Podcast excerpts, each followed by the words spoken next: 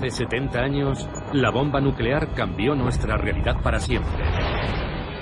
Por primera vez en la historia de la humanidad, ahora somos capaces de destruirnos a nosotros mismos como especie.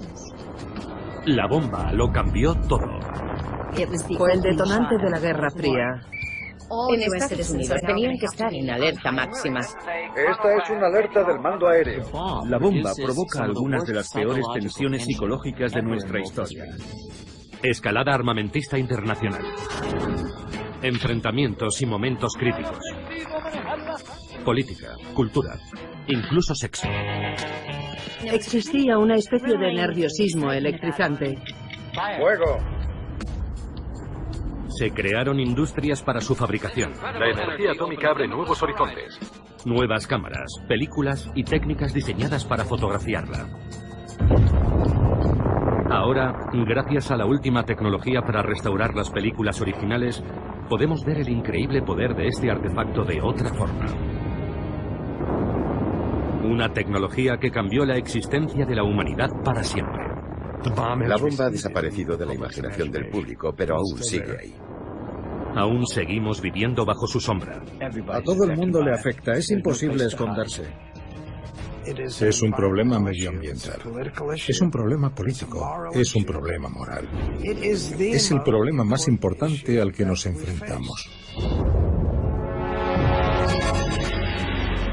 La bomba.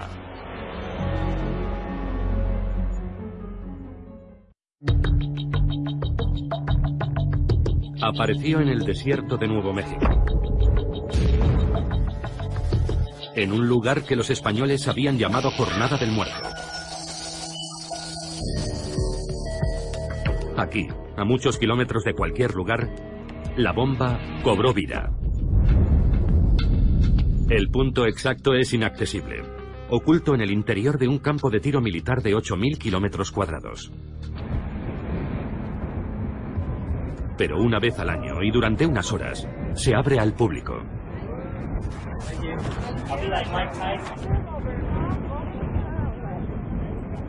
Los visitantes llegan de todas partes, como peregrinos a un santuario, para posar en el punto exacto donde comenzó la era nuclear. Aquí comenzó la era moderna. Es eso, un punto de inflexión. Es la zona cero, donde ocurrió todo. Sí, eso lo cambió todo. La bomba, que se probó aquí hace 70 años, convirtió la noche en día y colocó al mundo en un camino nuevo y peligroso. Fue el comienzo de más de mil explosiones nucleares a lo largo de cinco décadas. Prueba tras prueba, en paisajes desiertos e islas diminutas. Una guerra fría que conduciría al mundo al borde del abismo, produciendo un gigantesco arsenal de bombas, la mayoría de las cuales podrían destruir en un instante una ciudad y mucho más. 60.000 armas nucleares entre Estados Unidos y la Unión Soviética. Si algo hubiera salido mal, las consecuencias habrían sido catastróficas, no solo para una u otra nación, para toda la humanidad. Tan trascendente como el descubrimiento del fuego, la bomba marca una línea divisoria entre todo lo que existió antes y todo lo que llegó después. La guerra nuclear podría ser el fin de la civilización. Fue un cambio milenario en la historia de la humanidad. El mundo estaba amenazado.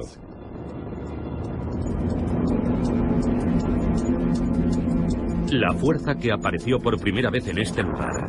Un poder que supera a nuestra imaginación. ¿De dónde surgió? ¿Cómo empezó todo?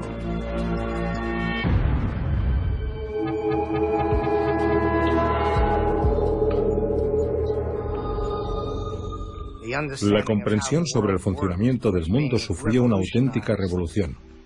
Y en 1938 en Alemania, y es importante subrayar en Alemania, tuvo lugar la mayor de todas las revoluciones.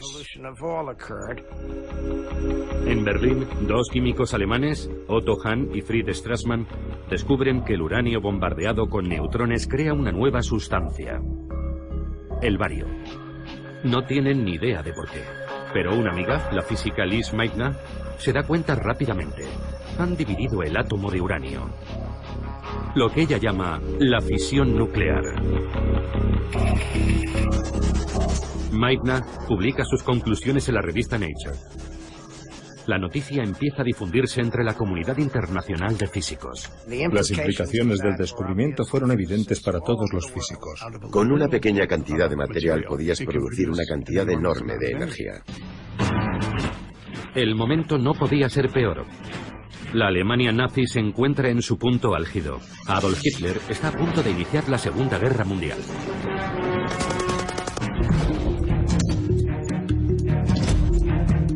Cuando los físicos del mundo entero digieren la noticia de Meitner, lo comprenden. Este descubrimiento, la fisión nuclear, podría decidir el resultado de la guerra. El uranio Es fisible. bombardeado con un neutrón produciendo Una enorme cantidad de energía. Mucha energía. según la ecuación de Einstein. E igual a mc cuadrado. Cualquier físico sabía En todo el mundo. que podía construirse una bomba atómica Por los nazis. El descubrimiento se había realizado en Alemania y Alemania tenía muy buenos físicos. Tal vez Hitler esté fabricándola. La amenaza de que Alemania consiguiera la bomba antes era inconcebible. Quizás sea una carrera con los alemanes. De momento, la carrera solo existe en la mente de los científicos. Nadie más entiende el peligro de una bomba que todavía no existe. El físico Leo Szilard está convencido de que la única forma de detener a Hitler es conseguir la bomba antes que él. Szilard escribe una carta, una advertencia sobre el peligro de la bomba atómica nazi. Szilard pensó que la mejor estrategia era conseguir que Einstein, el famoso científico, firmara una carta para el presidente Roosevelt para que se pusieran en marcha. La carta de Szilard y la fama de Einstein logran su objetivo. El presidente Franklin Roosevelt autoriza un proyecto para investigar con uranio.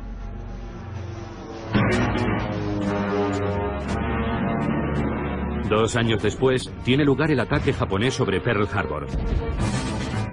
Hitler declara la guerra a Estados Unidos. América lucha en dos guerras, contra Alemania en Europa y contra Japón en el Pacífico. De repente, el programa de investigación sobre el uranio de Roosevelt adquiere una importancia trascendental. Una investigación científica está a punto de convertirse en un programa de urgencia para fabricar la bomba atómica.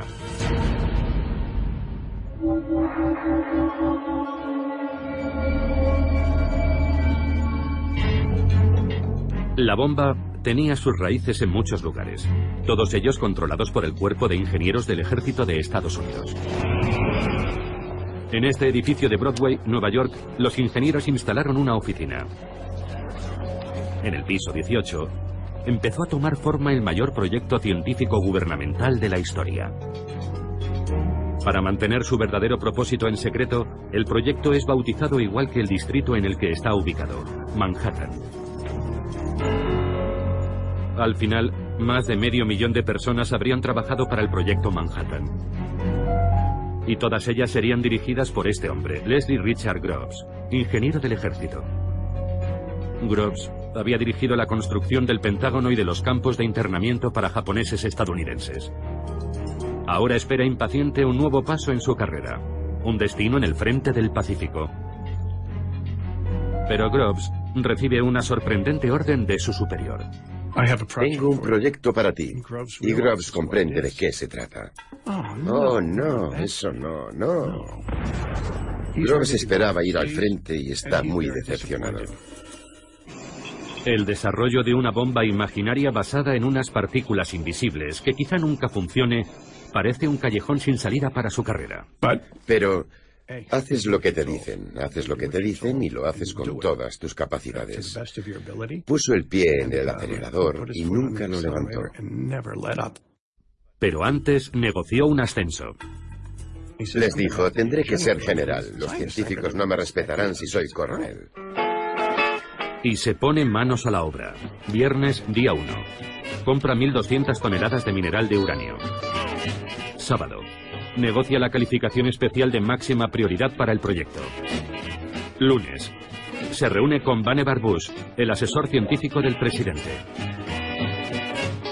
Miércoles. Viaja a Tennessee. Compra 56.000 acres de tierra para sus fábricas. Después visita universidades y se reúne con científicos.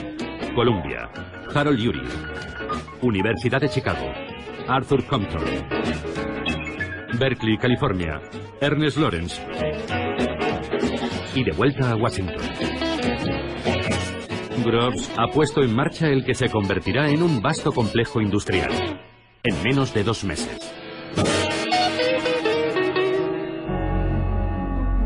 Solo falta una cosa, la bomba. Pasarán años antes de que el combustible de uranio esté listo para la bomba. El combustible de uranio se obtiene en diminutas partículas. Pero cuando esté listo, Groves necesitará un diseño de bomba que funcione. Y para eso, necesita científicos. Ya ha conocido a muchos en Columbia, Chicago, Berkeley. No hay duda de que son muy inteligentes, pero él no los soporta. Él es un militar y se produce un choque de culturas. Groves era un hombre muy inteligente y sabía mucho de muchas cosas, pero casi nada de física. Y también era muy susceptible con la gente que le menospreciaba porque tenía doctorados que él no tenía. Intelectuales. Él piensa que esos tipos viven en las nubes, que no son muy prácticos y que políticamente son, en su gran mayoría, sospechosos. Hablan demasiado. ¿Qué pasa con la seguridad? Todo esto es alto secreto y ellos van chismorreando por todas partes. Tendrá que mantenerlos controlados. Groves necesita un científico con el que pueda trabajar. Alguien capaz de convertir las teorías en una bomba funcional. Y de dirigir un laboratorio. Y de manejar un equipo formado por las mentes más brillantes y caprichosas jamás reunidas en un solo lugar. Desoyendo el consejo de los físicos más veteranos de Estados Unidos, Groves elige a Robert Oppenheimer. ¿Oppenheimer? Oppenheimer dirigía seminarios para graduados de 15 personas, nada más. Ni un puesto de hamburguesas. Carecía de experiencia administrativa. El equipo de seguridad de Groves se oponía a Oppenheimer. Estaban horrorizados. Su mujer es comunista, su hermano es comunista, su cuñada es comunista. Aún así, el sensato general ve algo que le convence en este brillante soñador. Oppenheimer era muy bueno explicando las cosas. Y explicaba todo de una forma tan maravillosa y respetuosa al general Groves que éste simplemente quedó deslumbrado y pensó, este es mi hombre. Fue una decisión brillante y muy perspicaz. Oppenheimer comprendía mejor que nadie lo que se necesitaba hacer. Y Oppenheimer vio en Groves algo absolutamente esencial, la habilidad de Groves para conseguirle todo lo que deseara, cualquier persona, cualquier recurso, lo que fuera. El general Leslie Groves y el doctor Robert Oppenheimer, aun siendo completamente opuestos y cada uno de ellos un virtuoso a su manera, juntos estaban hechos para este momento. Estaban muy unidos y ambos vieron en el otro lo que yo llamo su camino a la inmortalidad.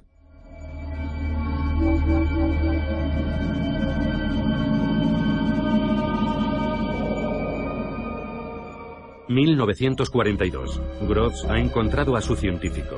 Ahora necesita un tipo especial de uranio, el 235, el único material que puede producir una explosión atómica.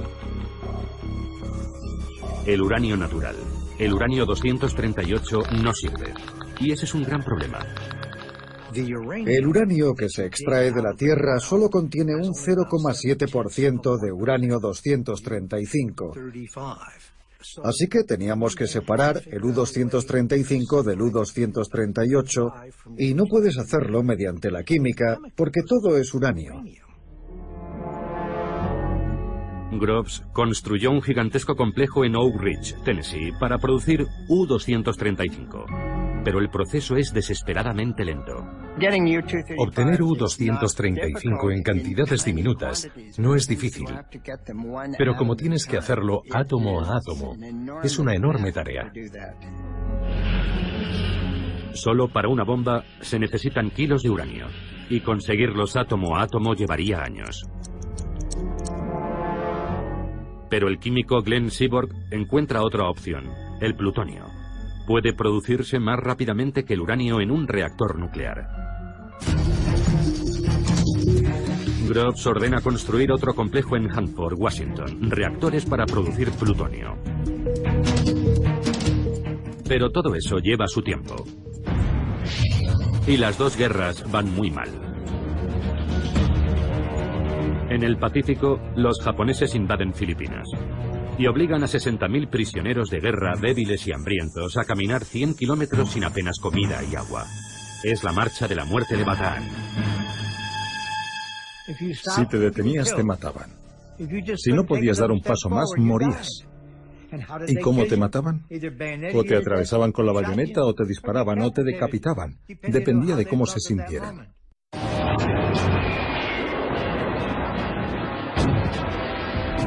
La guerra con Alemania también va mal. Los submarinos alemanes siembran el caos en el Atlántico. Los ejércitos de Hitler ocupan Europa, el norte de África, y están machacando a la Unión Soviética. Y nadie sabe lo cerca que pueden estar los nazis de conseguir la bomba atómica. Groves está obsesionado con una pregunta. ¿Qué traman los alemanes? Los nazis ya han comenzado a cometer atrocidades innombrables.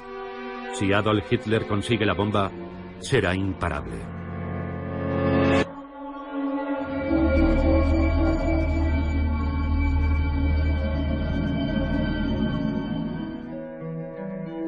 La bomba había nacido en la mente de los hombres. Pero para fabricarla necesitaban estar aislados, libres de distracciones y el mayor secreto. Aquí, en lo más profundo de las montañas Gemet, podrían seguir sus pensamientos, hacer cálculos y resolver sus ecuaciones. Los Álamos, Nuevo México, el lugar donde trabajaron los científicos, fue creado por y para la bomba. Hoy solo quedan algunos restos de sus comienzos. Una vieja cantina. Barracones del ejército. La casa de Robert Oppenheimer. Y el edificio principal de lo que antaño fue un colegio privado para chicos. En 1942, Oppenheimer le dice a Groves que este es el lugar perfecto para el laboratorio secreto. En lo alto de una colina, en medio de un bosque nacional, con tan solo una línea telefónica conectada al exterior. Está aislado. Mantendremos a esos científicos lejos de todo a lo que están acostumbrados y así podremos vigilarlos. Y cerraron el colegio. ¡Bum! Podemos empezar ya. Oppenheimer debe convencer a algunos de los mayores talentos de Estados Unidos para que se trasladen a un lugar en mitad de la nada, a vivir tras las alambradas durante un tiempo indefinido. Un buen vendedor debía convencerlos para que fueran a los Álamos, y a Oppenheimer se le daba muy bien. Al final serían miles los reclutados para trabajar en la bomba. Hal Bell era ingeniero aeronáutico.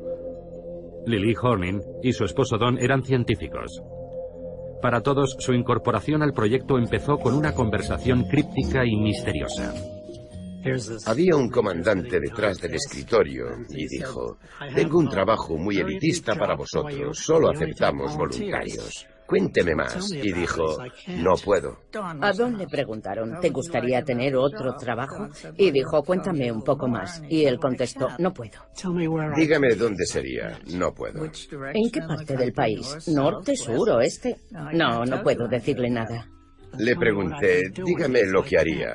No puedo. Yo le dije, si cree que voy a presentarme voluntario, está loco. No voy a arriesgar mi futuro por algo de lo que no sé absolutamente nada. Es ridículo. Y me dijo, Horning, ¿has visto esos carteles en la oficina de correos en los que el tío Sante señala con el dedo? A Don le pareció muy sensiblero, pero recibimos el mensaje. Al día siguiente estaba de camino a Oak Ridge. Sin embargo, incluso en mitad de una emergencia nacional como aquella, algunos activos son ignorados. Las mujeres de los Álamos llevaban los colegios, las bibliotecas, hacían gran parte de los cálculos, pero aquel era un entorno masculino. Algunas mujeres trabajaban como mecanógrafas y operadoras. Pero entre los más de 400 científicos, menos de 10 eran mujeres. Lily Horning era una de ellas. ¿Eres rápida escribiendo a máquina? Les dije, yo no escribo a máquina. ¿Y por qué crees que puedes trabajar aquí? Les dije que era licenciada en química con una maestría y un año de experiencia. Al final me ofrecieron un trabajo en el departamento de química. Cogieron a algunas mujeres, pero dejaron muy claro que no estábamos en la primera categoría. La primera lección que recibían era mantener el secreto. Oficialmente, Los Álamos no existe. Se llama Sitio Y o La Colina. Y la bomba solo es nombrada como el artefacto. Solo necesitas saber lo suficiente para hacer tu trabajo, nada más. Y no hagas preguntas acerca de ninguna otra cosa. Todo era alto secreto, haz lo que te dicen. No me dieron ninguna información preliminar. Ellos sabían perfectamente quién era yo y por qué estaba allí. Y eso era más de lo que yo sabía.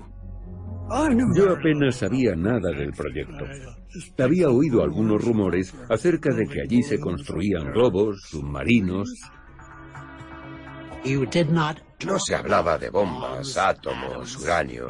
No hablabas de nada. Mi mujer no sabía lo que hacíamos. Oak Ridge, donde se produce el uranio, se había creado prácticamente de la noche a la mañana. Un año antes, esa ciudad solo era una granja.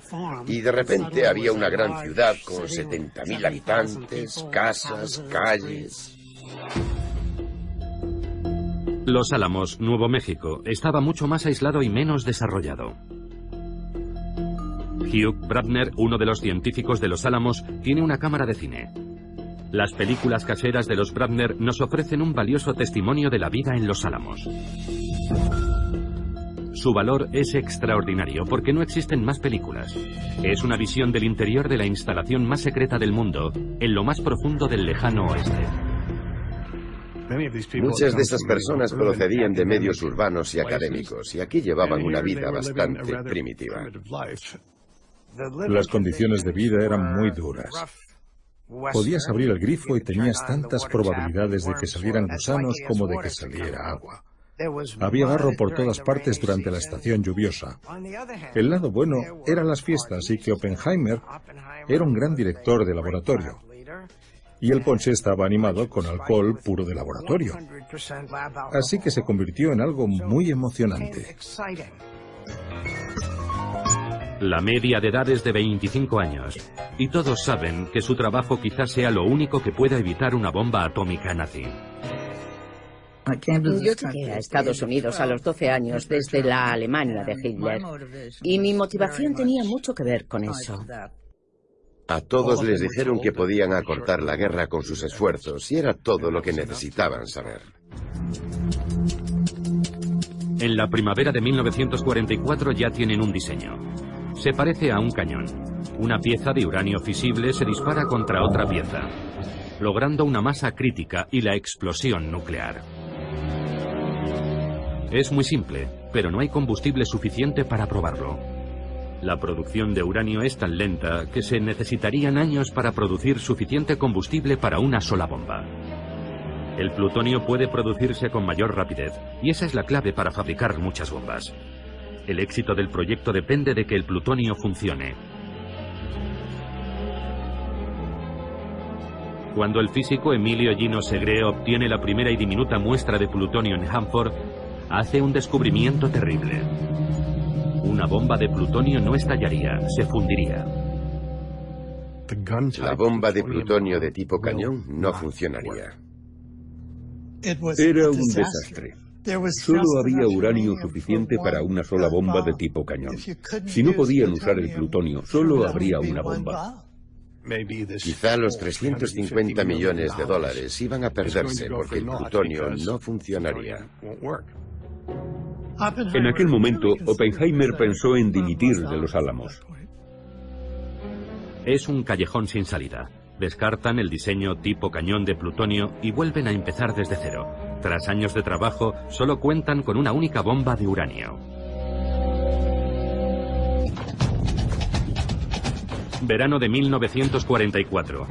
Los aliados han invadido Francia, pero el resultado aún es dudoso. Los científicos nazis han creado nuevas y aterradoras armas. El primer caza a reacción del mundo. Un misil de crucero. Y un cohete supersónico. Los nazis podrían estar muy cerca de conseguir la bomba atómica. Trabajaban en ello, pero no sabíamos lo cerca que estaban de conseguirlo. Si la conseguían antes, la guerra estaba perdida. En Los Álamos tienen una posible nueva forma de usar el plutonio. La implosión. Normalmente una explosión es hacia afuera. Esta vez iban a presionar una esfera de plutonio y a comprimirla. Coger una esfera de plutonio y usar explosivos para comprimirla podría ser imposible, pero es su única esperanza. Aquel era el mayor problema en Los Álamos. ¿Cómo hacer que el plutonio funcionara? Reorganizaron el laboratorio creando un programa para la implosión. Para solucionar el problema, traen desde Harvard al químico George Kistiakowsky. Kistiakowsky pasará el resto de 1944 y mucho más tiempo intentando desesperadamente que la implosión funcione. La implosión resulta ser un proceso complejo y desalentador, y Kistiakowsky y su pequeño equipo no logran avanzar. Entonces piden ayuda a los británicos que envían algunos de sus mejores científicos. Groves quería que fueran investigados por posibles infracciones contra la seguridad. Los británicos dijeron, no es necesario, nosotros nos ocupamos. Entre los recién llegados se cuenta un silencioso y extraño refugiado alemán. Su nombre es Klaus Fuchs. Era un físico muy bueno. Hizo sugerencias interesantes y era muy colaborador. Pero era un tipo raro. Yo me sentía incómoda.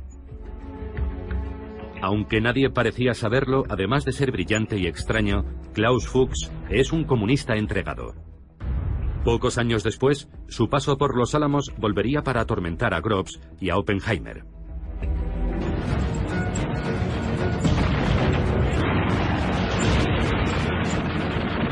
A comienzos de 1945, la guerra en Europa se encuentra en sus últimos meses. La Alemania nazi está siendo aplastada por estadounidenses, británicos y franceses en el oeste, y soviéticos en el este. En Los Álamos, el diseño de la bomba de uranio de tipo cañón está terminada, y solo falta el uranio. En verano habrá suficiente para una sola bomba.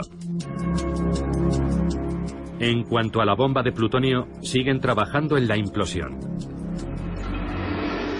Entonces, en abril, sucede la tragedia. Cuando supieron que su presidente había muerto, la gente corriente preguntó a la señora Roosevelt, ¿qué podemos hacer para ayudar? Ahora la máxima autoridad sobre la bomba recae sobre el nuevo presidente Harry Truman. Mis obligaciones y responsabilidades son claras, y las he asumido. Pero hay una enorme responsabilidad que no está nada clara. Increíblemente, Truman nunca ha oído hablar de la bomba. Acepta una responsabilidad de la que nunca había oído hablar. Roosevelt no se lo había contado. Truman, el vicepresidente durante 82 días, solo se había reunido una vez con Roosevelt para hacerse una fotografía. Por cierto, estás al mando de un proyecto que podría terminar con la civilización. Muchas gracias. En mayo, Alemania se rinde. La guerra en Europa ha terminado. Hitler y el miedo a la bomba nuclear nazi, las dos razones por las que nació el proyecto, han desaparecido.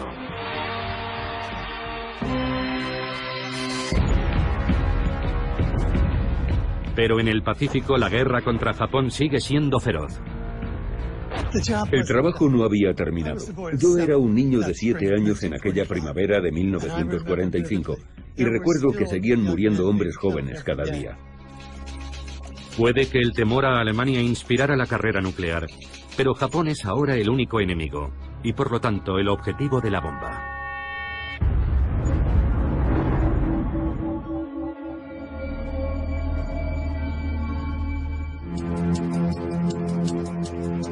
La primera bomba se llamó el artefacto. Tres años y dos mil millones de dólares después lo conseguían. Una esfera de dos metros llena de baterías, componentes electrónicos, explosivos, cubierta con cables para detonarla y medir lo que pasaría. En su interior, una esfera de plutonio del tamaño de una naranja, el núcleo. Si funciona, el mundo nunca volverá a ser el mismo. Todo se decide en un ensayo en el desierto de Nuevo México. Nombre en clave Trinity. Julio de 1945. Llevan meses con los preparativos, construyendo caminos, refugios y búnkeres, kilómetros de cables. Es el mayor experimento científico de la historia. Si funciona, será la primera explosión atómica en el mundo. No tienen ni idea de lo que puede pasar. Necesitan medir, registrar, fotografiarlo todo. Niveles de radiación, ondas expansivas, temperaturas, todo se desconoce y debe documentarse.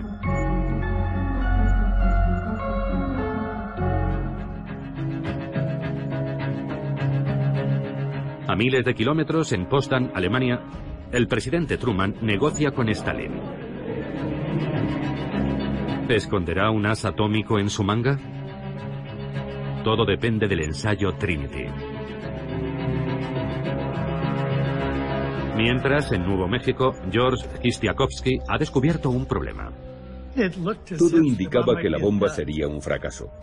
Mientras lo vertían, el explosivo se había recalentado y podían haberse formado burbujas en su interior. Kistiakowski decidió rellenar esas burbujas con explosivo líquido. Kistiakowski tenía que agujerear el explosivo y rellenar cuidadosamente cada burbuja. El resultado dependía de su trabajo y no podían saber si funcionaría. Se realizó un ensayo el 14 de julio, una prueba con explosivo real que salió muy mal. Aquello hizo que todos se preocuparan aún más. El tiempo se agota. Lo único que pueden hacer es seguir y cruzar los dedos. Suben la bomba hasta lo más alto de una torre de acero de 30 metros. Colocan colchonetas debajo por si acaso. Miles de personas y años de trabajo corren peligro. La última pieza crucial, el núcleo de plutonio del tamaño de una naranja, una caja de 350 millones de dólares que es trasladada en coche desde Los Álamos. En Potsdam, Truman espera. La prueba está programada para esa misma noche. Empezó a llover y tuvieron que posponer la prueba. Había mucho nerviosismo. Casi todos los presentes tenían un nudo en el estómago por todos aquellos circuitos electrónicos. Había un millón de cosas que podían salir mal. El tiempo empeora, pero Groves se niega a rendirse. Y Groves se convierte en su propio meteorólogo y decide realizar la prueba a las cinco y media. Parecía que podía aclarar lo suficiente para realizarla. Estaba empezando a amanecer. Oímos la cuenta atrás. 16 de julio de 1945. Tres años. Cientos de miles de personas. El futuro de Groves y Oppenheimer. Sus carreras están en juego. Se han gastado dos mil millones. Ciencia teórica. Un presidente esperando. La posibilidad de poner fin a la peor guerra de la historia. ¿Funcionará?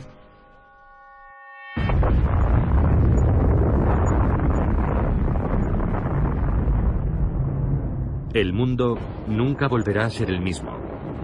Ninguno de los allí presentes lo olvidará jamás. No podía creer que lo hubiera visto con los ojos cerrados. Fue la visión más increíble que he visto en toda mi vida. Al principio era de un resplandeciente color blanco y amarillo. Después cambió a rojo, naranja, púrpura, azul. Yo estaba allí de pie con la boca abierta. El ingeniero Jack Abbey había llevado su cámara. Abrí el diafragma al máximo. La instantánea de Jack Abbey es la única fotografía en color correctamente expuesta de aquella noche. Había comenzado una nueva era. La bomba está a punto de cambiarlo todo.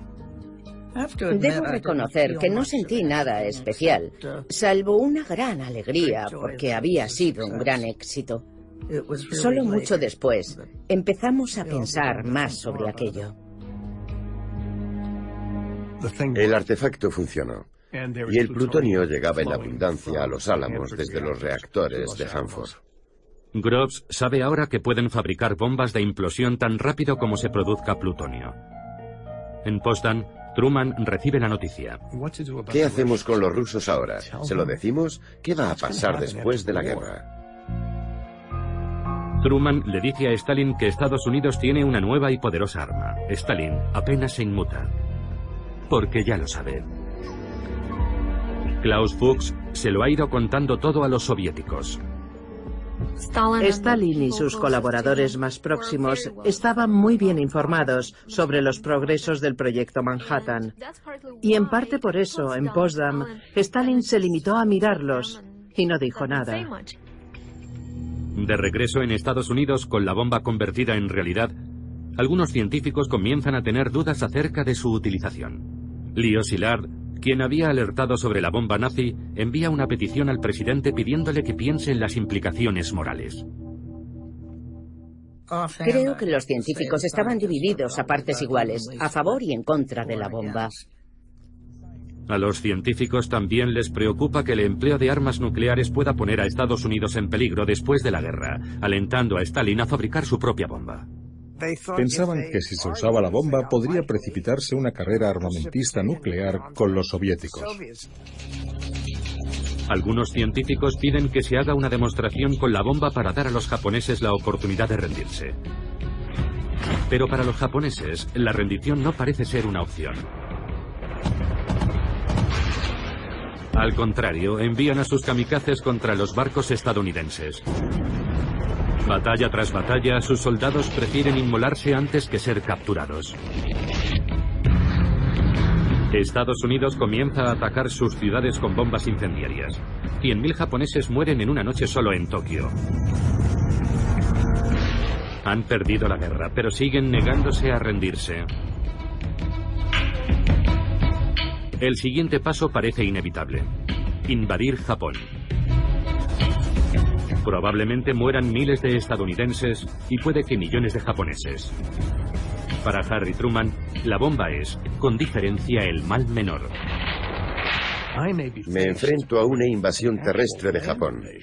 Así que si hay algo que pueda acabar con la guerra antes de llegar a eso y evitarlo, adelante. El 26 de julio los japoneses reciben un ultimátum. O se rinden incondicionalmente o serán destruidos. A los japoneses no les interesa una rendición incondicional. Quieren que su emperador siga en el poder. Quieren dirigir sus propios procesos por crímenes de guerra. No quieren que Estados Unidos ocupe su territorio. Los japoneses rechazan el ultimátum. Es entonces cuando todas las piezas comienzan a encajar. Unos líderes japoneses incapaces de detenerse. Un proyecto de 2.000 millones de dólares en la carrera por fabricar la bomba atómica. Y un presidente enfrentado a una guerra terrible que ve una alternativa.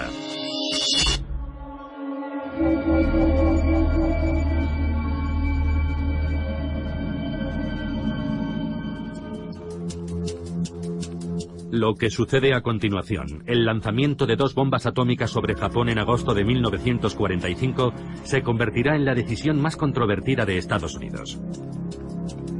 Increíblemente, 70 años después, las evidencias sugieren que en realidad el presidente nunca dio la orden. Quizá una vez fabricada la bomba, fuera más difícil detenerla que lanzarla.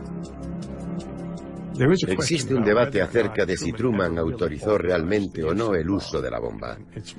Y mi opinión es que él nunca lo hizo, que la inercia era tan grande que Truman, nuevo en el cargo, decidió no interferir con los planes en curso. En la isla Tinian, en el Pacífico, la bomba de uranio apodada Little Boy está lista. No se ha probado, pero es tan sencilla que están seguros de que funcionará. La bomba es cargada en el B-29 Enola Gay. El 6 de agosto, pocas horas antes del amanecer, despega el bombardero. Volará 2.500 kilómetros a través de la noche. A las ocho y cuarto de la mañana lanza la bomba sobre Hiroshima. La bomba es ahora dueña de su destino. Cuando llega a los 600 metros, explota. La bola de fuego de 500 metros de radio alcanza una temperatura de 10.000 grados. Todo lo que está cerca de su centro se volatiliza. La onda expansiva destruye edificios, arrasándolo todo a su paso. Prácticamente todo, en un radio de dos kilómetros, queda completamente destruido. Solo están en pie algunas estructuras de hormigón. Allá donde algo o alguien absorbe el calor, queda una sombra.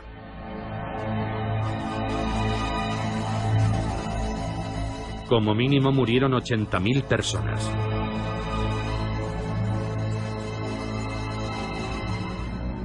Otros bombardeos habían matado a más gente. La novedad de Hiroshima es lo fácil que ha sido. Un avión. Una bomba. A pesar de todo, incluso después de aquello, los japoneses no se rinden. La conmoción tras la primera bomba no fue suficiente. Al principio ni siquiera aceptaban que Hiroshima hubiera sido bombardeada. Los japoneses tenían su propio plan para acabar con la guerra. Mantenían conversaciones secretas con los soviéticos, con la esperanza de que los rusos rompieran su acuerdo con Estados Unidos. Querían una rendición condicional. Dos días después, la Unión Soviética declara la guerra a Japón. Las negociaciones que esperaba Japón para una rendición condicional están rotas. Aún así, sigue sin haber señales de rendición.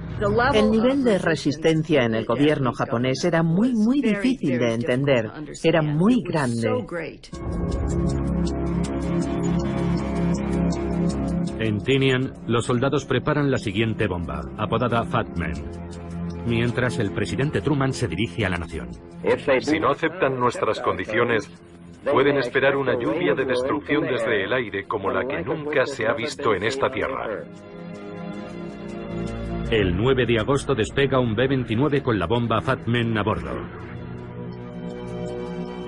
El objetivo es Kokura. Pero las nubes ocultan Kokura y el avión cambia de rumbo hacia un objetivo alternativo. Miles de personas se han salvado gracias a la nubosidad. Otras morirán en su lugar. La segunda ciudad alcanzada por la bomba atómica no será Kokura, sino Nagasaki.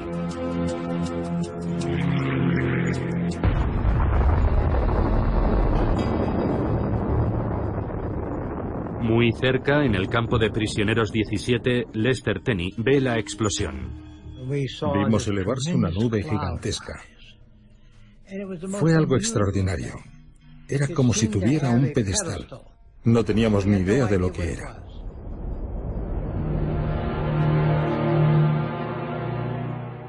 ...70.000 personas murieron.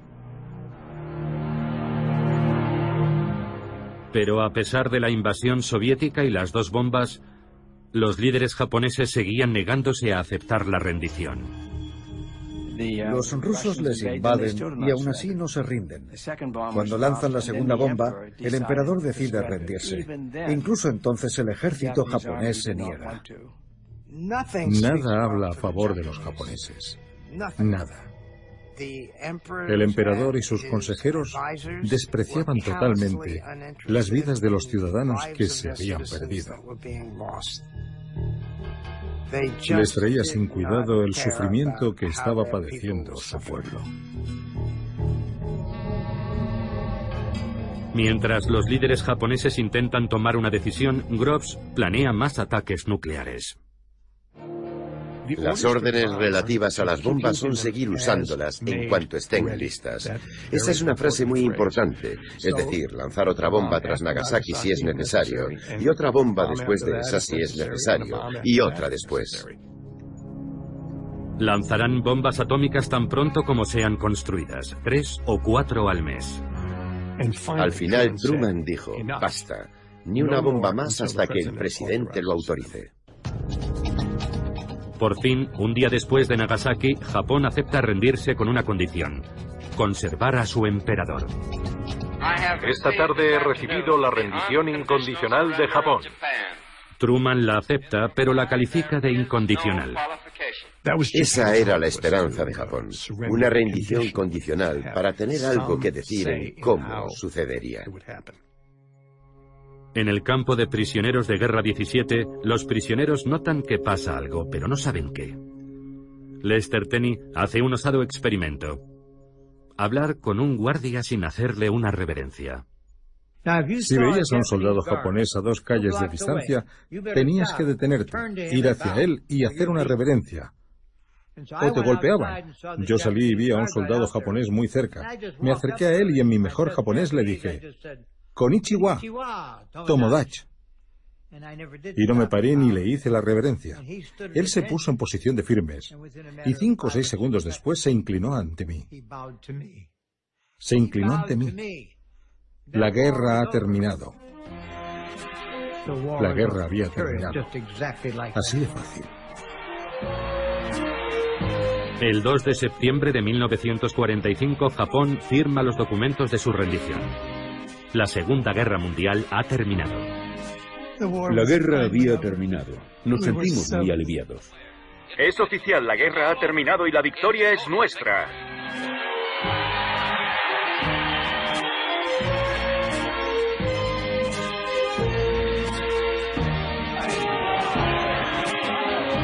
Es la hora de las celebraciones, y no solo por el final de la guerra, también por la nueva y extraordinaria bomba que ayudó a ganarla. Tras muchos años en secreto, el artefacto se convierte en la gran noticia. De repente no solo es público, también está en todos los periódicos. Compré media docena de periódicos de todo tipo, pero fue un auténtico shock. Es una era completamente nueva, la era atómica, con una historia propia sobre su génesis. Ciudades secretas, fábricas gigantescas. El genio y el general pasan a formar parte de la cultura popular. Y la prensa enloquece. La era atómica entra en el umbral de la historia. Y se descubre el pastel. ¿Qué opina de la bomba a Japón? Era nuevo. Un invento americano. Jóvenes y brillantes científicos son llamados a filas. El laboratorio de los Álamos. Un laboratorio secreto en Nuevo México y trabajo, trabajo y más trabajo. Aquí está, general. Plutonio. Plutonio. Uranio. Liberando una fuerza inimaginable. La energía básica del universo. Y en el centro de todo, Oppenheimer. El padre de la bomba atómica. Un hombre famoso en Estados Unidos. Más que Einstein. El triunfo de la bomba. Ganar la guerra con la ciencia parece la historia perfecta del éxito americano. Menos mal que se lanzó, acabó con la guerra, salvó vidas. Fin de la historia.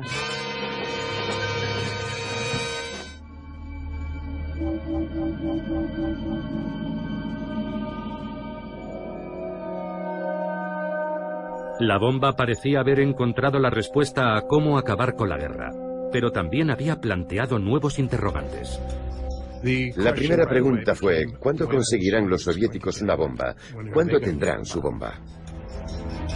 A los que alertaron sobre el peligro de que Hitler fabricara la bomba, les preocupaba una carrera armamentista nuclear entre Estados Unidos y la Unión Soviética para fabricar las bombas más grandes y potentes. Pero era demasiado tarde. La carrera había comenzado cuando Stalin vio las fotografías de Hiroshima. De repente el proyecto sobre el papel se convirtió en realidad y las posibilidades destructivas de la bomba habían quedado claras. Los soviéticos se sentían muy vulnerables y aquello espoleó a Stalin. Tras los bombardeos de Hiroshima y Nagasaki, Stalin crea un programa urgente para crear un arma nuclear soviética. Los soviéticos tienen una inapreciable ventaja gracias al espionaje. No uno, sino dos científicos de los Álamos eran espías. Klaus Fuchs, que era alemán, y otro estadounidense, Ted Hall, un estudiante de posgrado en Harvard. Disponer de dos fuentes independientes en el interior de los Álamos fue un éxito increíble de su espionaje.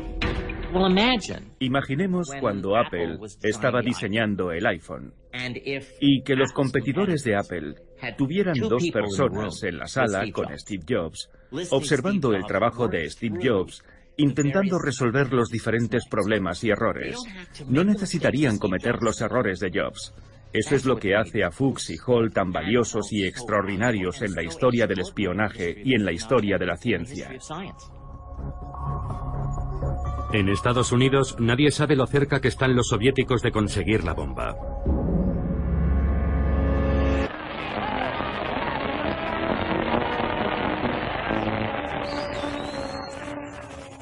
Cuando la guerra termina, los estadounidenses vuelven a la normalidad y disfrutan de la paz.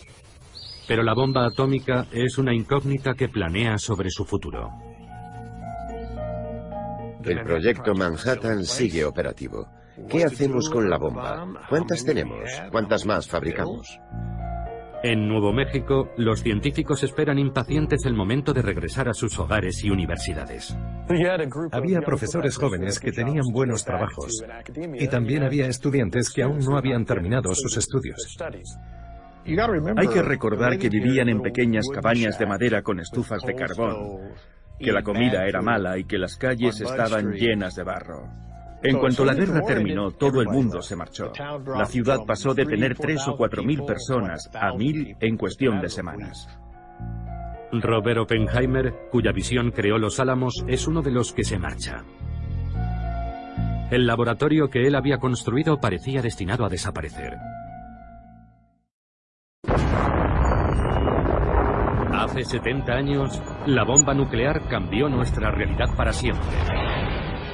Por primera vez en la historia de la humanidad, ahora somos capaces de destruirnos a nosotros mismos como especie. La bomba lo cambió todo. Fue el detonante de la Guerra Fría. En Estados Unidos tenían que estar en alerta máxima. Esta es una alerta del mando aéreo. La bomba provoca algunas de las peores tensiones psicológicas de nuestra historia. Escalada armamentista internacional. Enfrentamientos y momentos críticos. Política, cultura, incluso sexo. Existía una especie de nerviosismo electrizante. ¡Fuego! Se crearon industrias para su fabricación. La energía atómica abre nuevos horizontes. Nuevas cámaras, películas y técnicas diseñadas para fotografiarla. Ahora, gracias a la última tecnología para restaurar las películas originales, podemos ver el increíble poder de este artefacto de otra forma. Una tecnología que cambió la existencia de la humanidad para siempre. La bomba ha desaparecido de la imaginación del público, pero aún sigue ahí. Aún seguimos viviendo bajo su sombra. A todo el mundo le afecta, es imposible esconderse. Es un problema medioambiental. Es un problema político. Es un problema moral. Es el problema más importante al que nos enfrentamos. La bomba.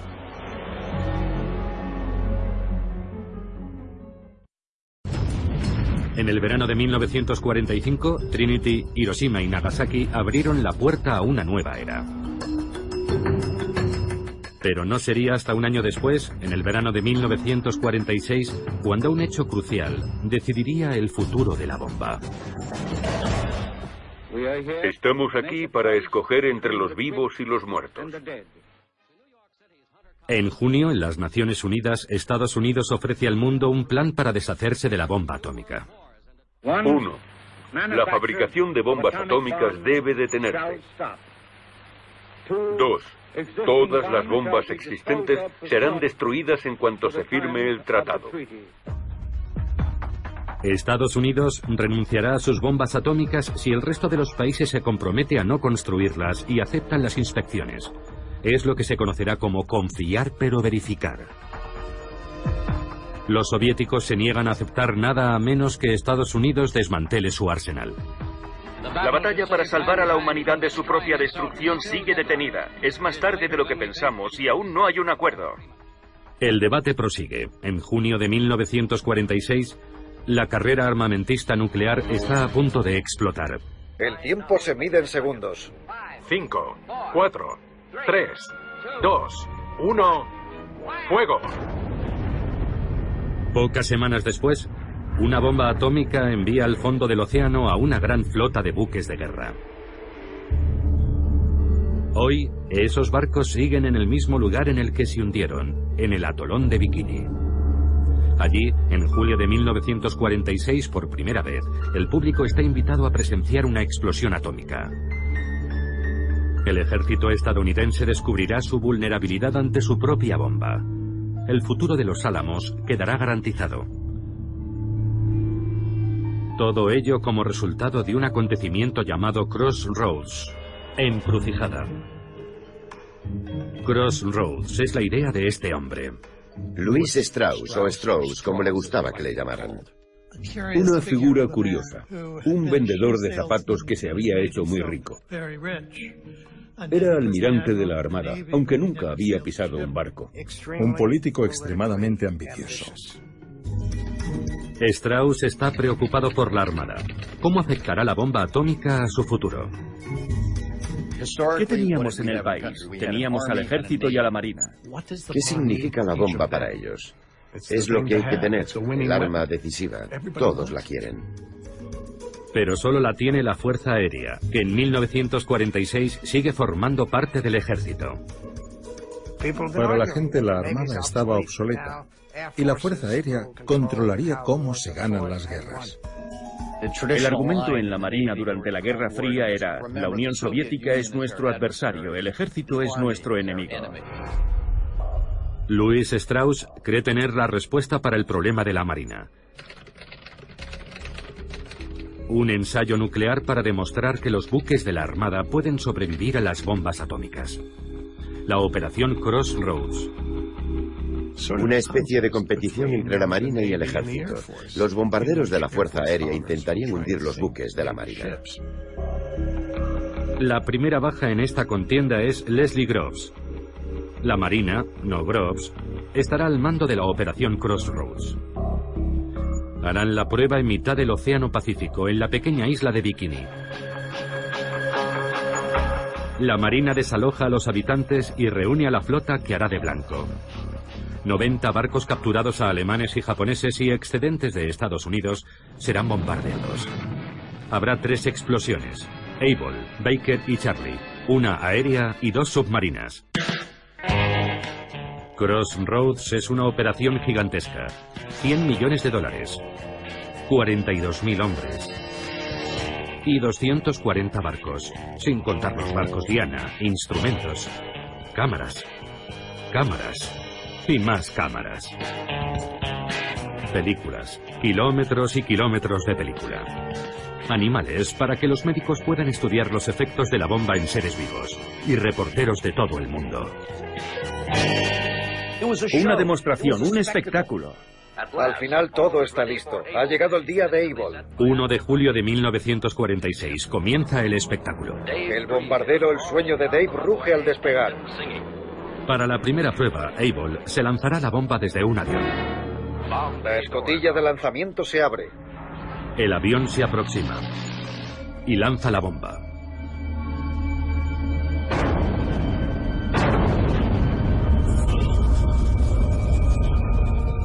Se produce una miríada de efectos majestuosos, deslumbrantes, imponentes, que solo las cámaras registran con detalle.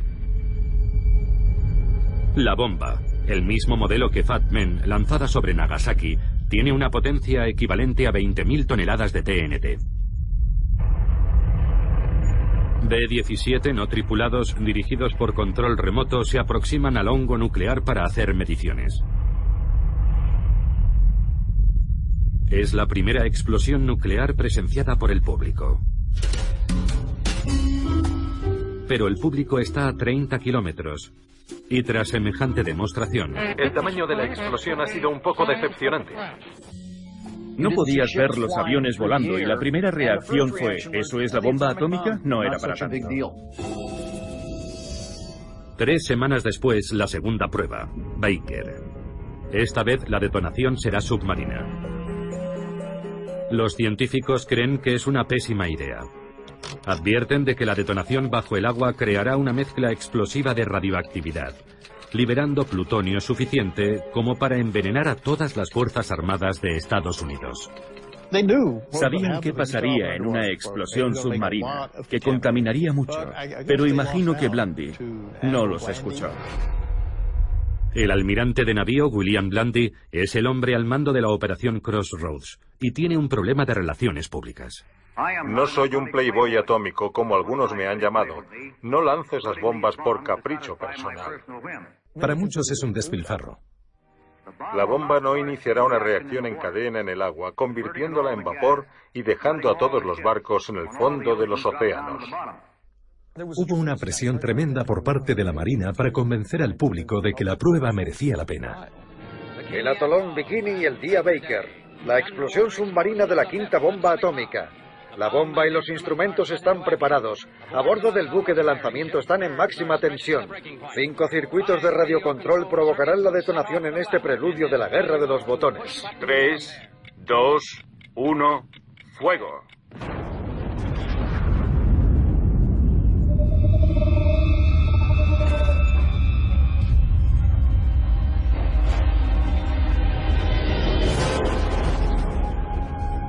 La onda expansiva submarina es claramente visible. Solo en el primer segundo se elevan en el aire dos millones de toneladas de agua marina. En su ascenso, el agua crea una columna de casi un kilómetro de altura. Después, vuelve a caer. El agua que cae del cielo provoca un muro similar a la nube de agua que se crea en la base de una catarata. La avalancha de casi 300 metros de altura cubre por completo los barcos Diana. Nadie había visto nunca nada parecido.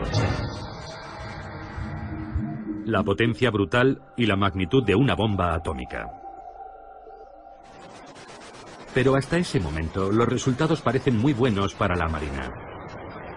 75 buques han sobrevivido, hundiéndose menos de 20. La Armada sentía que había superado la prueba y Blandy dijo, la Armada puede resistir la bomba atómica. La Armada planea llevar marineros a los barcos y regresar triunfalmente con ellos a Estados Unidos. Pero hay un problema. Al principio los daños parecían escasos, pero luego la historia cambió. La ola de 300 metros que había empapado los barcos era altamente radiactiva. Los barcos están contaminados. Los contadores repiquetean violentamente. La zona está llena de mortíferos rayos gamma, neutrones y otros rayos letales, y no existe protección contra el terrible asesino invisible. Al principio, la Marina simplemente no puede creerlo. No puedes oler la radiación ni sentirla, y aquellos marinos de la Armada volverían a sus barcos sobreviviendo a la bomba. No tienen ni idea de qué hacer a continuación. La ignorancia era absoluta. No existía ningún plan real de descontaminación. Intentan limpiar los barcos con agua marina a presión. El problema es que esa agua marina es extremadamente radiactiva. Y cuando los marineros vuelven para cambiarse de ropa, contaminan sus propios barcos. Stafford Warren, doctor de la Marina y oficial al mando de la protección radiológica, intenta cancelar la operación. Stafford Warren no quiere que los marines vuelvan a los barcos, pero es muy duro enfrentarse a toda la Marina de Estados Unidos. Desesperado, Warren saca un pez de la laguna y lo coloca encima de un trozo de película fotográfica. El pez es tan radiactivo que él solo vela la película.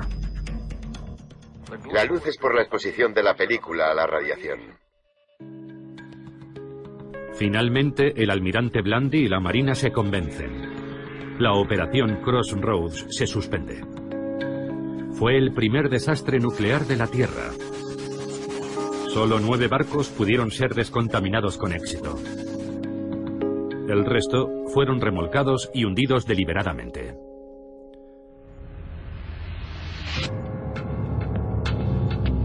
La Fuerza Aérea seguirá siendo de momento la principal poseedora de la bomba. La operación Crossroads resultó ser beneficiosa para los Álamos. Dudo que el laboratorio hubiera seguido operativo mucho tiempo si no hubiéramos tenido un cliente. Pero la Armada nos encargó un trabajo y mantuvo el laboratorio en marcha en momentos de gran incertidumbre. Después de julio de 1946, el laboratorio siguió creciendo, construyendo y probando más y más bombas durante las siguientes décadas.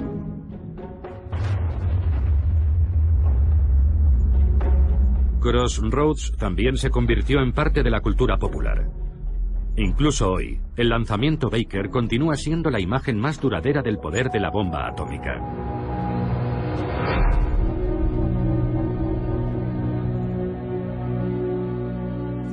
Pocas semanas después de la segunda bomba de Crossroads, un acontecimiento inesperado daría a los estadounidenses una visión mucho más oscura de la bomba.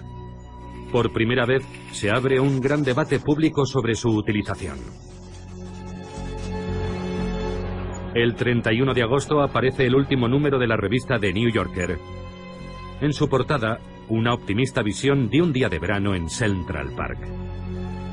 En su interior, un retrato muy diferente de otra ciudad, un día de verano. Un solo artículo ocupa todo el número, un reportaje de John Hersey sobre la experiencia de los habitantes de Hiroshima, contada a través de los testimonios de seis supervivientes. Uno es un sacerdote católico, otra es la viuda de un sastre. Un par de ellos son médicos, son personas con las que un americano puede identificarse. El número especial se agota en pocas horas. Hiroshima por John Hersey. Este sorprendente reportaje en la revista The New Yorker ha conmovido a los americanos.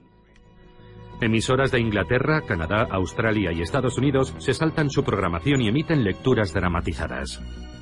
Esta crónica del sufrimiento y la destrucción no es una defensa del enemigo, es una advertencia. Lo que les pasó a los habitantes de Hiroshima hace un año podría suceder de nuevo en cualquier parte. Capítulo 1. Un resplandor silencioso. Exactamente a las 8 y 15 de la mañana. Nadie había visto nunca las consecuencias de una bomba nuclear y el conocimiento de lo que aquello había significado no se comprendió realmente hasta mucho tiempo después. En agosto de 1946, un año después de Hiroshima, un ensayo ofrece al mundo una perspectiva completamente nueva sobre la bomba. Las consecuencias son enormes. El libro hace que la gente comience a replantearse su opinión sobre las bombas nucleares. Pero las armas nucleares son ahora el elemento clave para la seguridad del país. Truman y sus asesores empiezan a pensar que el armamento nuclear puede ser la base de la diplomacia. Al exsecretario de guerra, Henry Stimson, le preocupa que los estadounidenses comiencen a oponerse a las armas nucleares. Y escribe una respuesta al reportaje de The New Yorker justificando el uso de la bomba. Cuenta que había dos opciones, usar la bomba o invadir Japón. Y ese es un planteamiento falso. Había otras alternativas, tanto a la bomba como a la invasión. ¿Se habría rendido Japón si no se hubiera usado la bomba atómica? Es imposible contestar. No se puede reescribir la historia. Si Truman no hubiera usado la bomba, ¿por qué no lo hizo? ¿Mi hijo murió porque tú no usaste la bomba? Un avión americano ha lanzado hoy en tierra. El debate ha continuado hasta hoy. La única certeza es que la vida en la era atómica resultó ser mucho más complicada de lo que se creía cuando apareció la primera bomba atómica.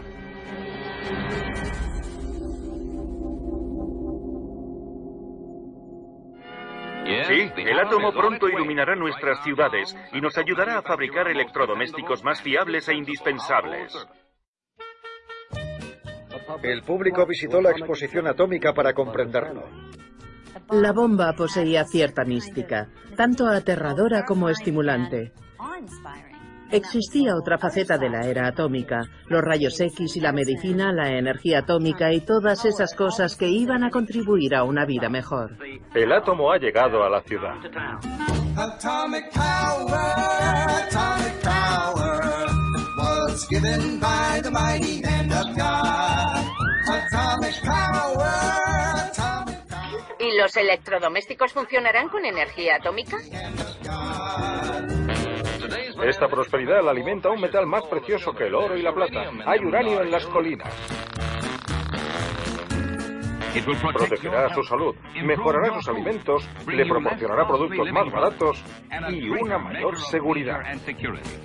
Hiroshima Nagasaki paid a big price for their sins. When scourged from the face of earth, their battle could not win. El átomo pacífico ya no es un sueño de laboratorio, es algo que ya está aquí produciendo milagros. ¿Esta máquina también funcionará con energía atómica? Como si funciona con queroseno, mientras yo sea el que dé al interruptor. Con el uso creciente de la energía atómica, más ciudades se convertirán en ciudades atómicas. Una parte de la primera era atómica sigue hoy igual de fuerte. ¿De dónde viene el bikini? El creador del bañador lo diseñó cuatro días después de los ensayos en la isla Bikini, debido a su peligroso potencial explosivo.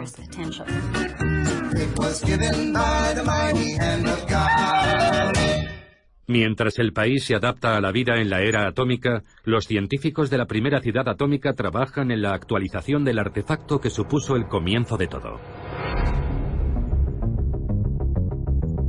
Todas las bombas estadounidenses seguían manteniendo el diseño original de la primera bomba de implosión probada en Trinity y lanzada sobre Nagasaki, Fatman.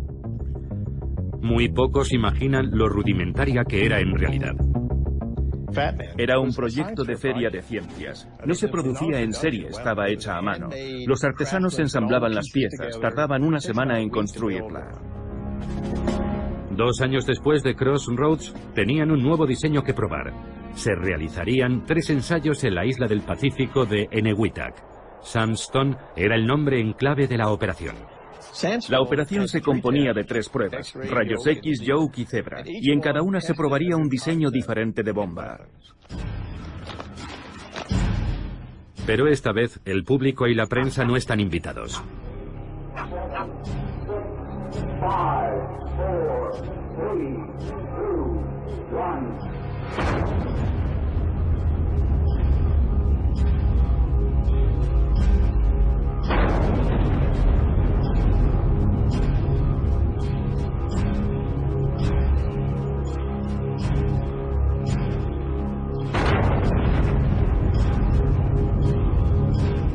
Sandstone es el final de una era. En enero de 1947 la bomba pasa a estar bajo el control de la autoridad civil, gestionada por la Comisión de la Energía Atómica, CEA. Enseguida sustituirán la bomba artesanal Fatman por un nuevo modelo, la primera bomba atómica fabricada en serie. Se crea un nuevo laboratorio para fabricar las bombas que los Álamos diseñan. Es el comienzo del complejo armamentístico nuclear estadounidense, un gigante industrial que va a dirigir la fabricación de bombas y los ensayos nucleares durante décadas, a través de las diferentes administraciones y hasta el final de la Guerra Fría.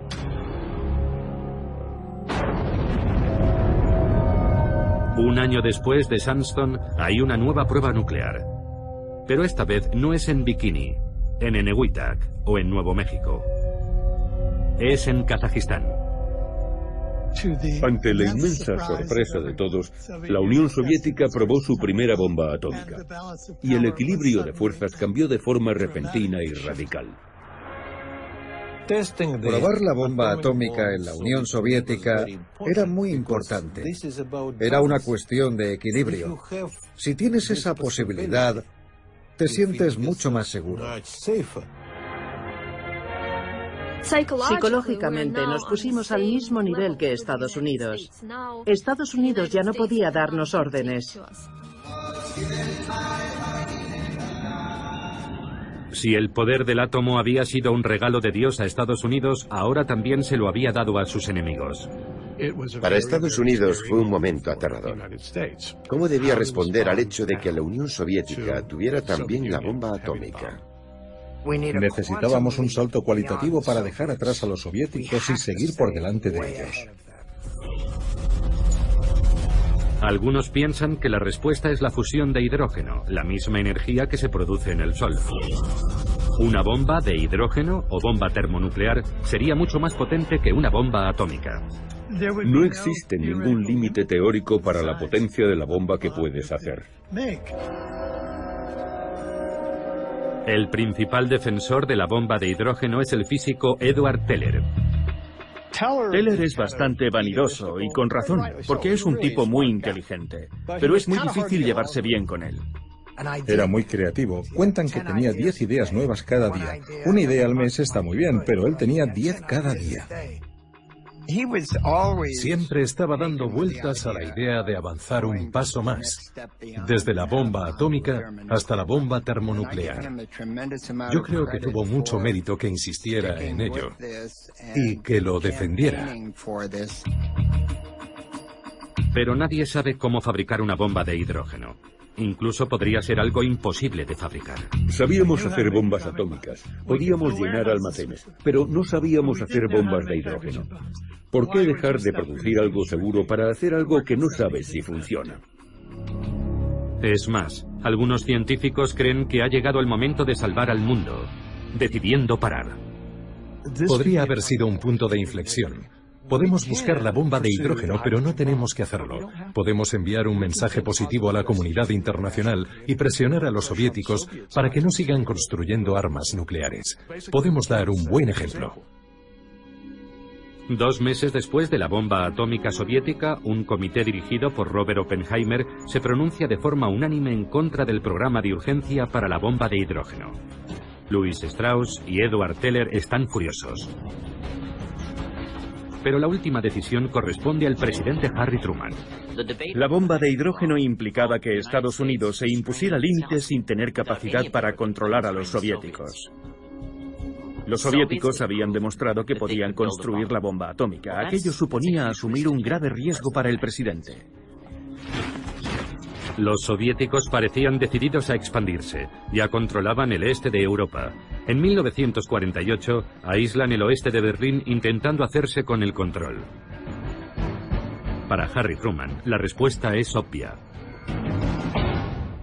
La contención. Contener a la Unión Soviética, impedir su expansión, impedir que crezca o que consiga más influencia, porque si no lo hacemos avanzarán y avanzarán hasta que los tengamos en nuestras cocinas. Tenemos que avanzar en nuestro trabajo con otros países y reforzar nuestras defensas comunes. Nos une nuestro odio a la esclavitud comunista. A finales de enero de 1950, Truman anuncia que Estados Unidos fabricará la bomba de hidrógeno. Truman decide responder con un arma más potente y destructiva. Es el comienzo de la carrera armamentista. Es el comienzo de una escalada que durará décadas. Pocos días después de que Truman aprobara la bomba H, el físico Klaus Fuchs, que había trabajado en Los Álamos, es detenido por espionaje. Se sugiere que el sistema tiene filtraciones y hay que tapar esas fugas. Fue una conmoción. Era uno de los principales acontecimientos que condujeron a la era del macartismo y del peligro rojo.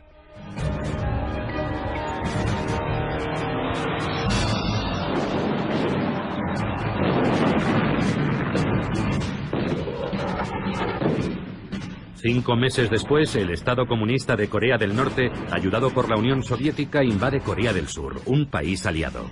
En dos días los tanques llegarán a Seúl, la capital del país. La Guerra Fría no fue tan fría, fue muy caliente desde el principio. En todas partes se libraban guerras subsidiarias entre Estados Unidos y la Unión Soviética. Cuando la guerra de Corea se complica, Estados Unidos empieza a prepararse para usar la bomba atómica, pero muy pronto descubre un problema. Corea es un país montañoso y existía la preocupación de que las bombas no fueran muy efectivas. Si usábamos la bomba, su capacidad disuasoria podría disminuir ante los ojos de la Unión Soviética. Por eso no se usó en Corea.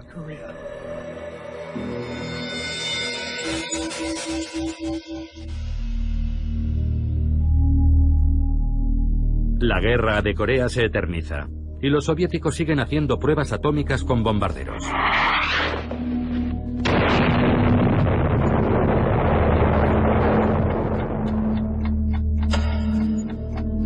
Algunos científicos atómicos crearon un símbolo para mostrar lo cerca que estaba el mundo de una catástrofe nuclear, el reloj del apocalipsis.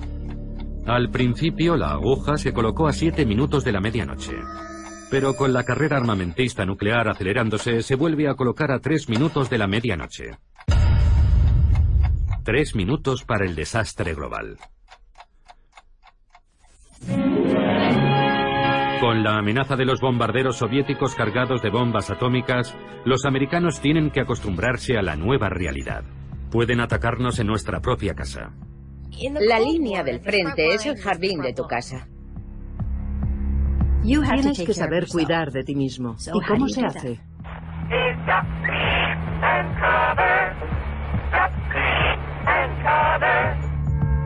Puedes esconderte bajo el escritorio, refugiarte en el sótano y sobrevivir a todo esto. Nuestro Congreso deja la responsabilidad de la iniciativa personal. El gobierno hace pruebas para saber qué le ocurriría al americano medio. Comencemos con los refugios. Podría salvarnos la vida si estamos lo bastante lejos de la zona cero. Colocaron a una familia de maniquís vestidos con ropa de JCPenney dentro de una casa típica de los suburbios. La amueblaron, llevaron comida, latas de conservas y la volaron.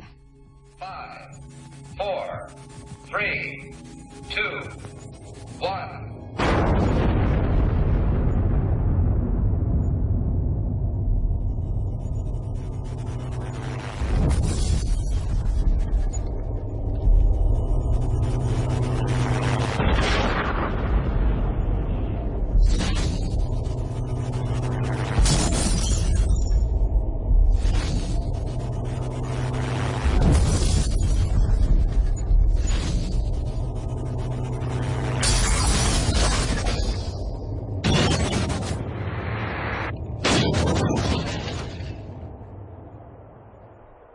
De hecho, los maniquís terminaron desmembrados de las formas más variadas.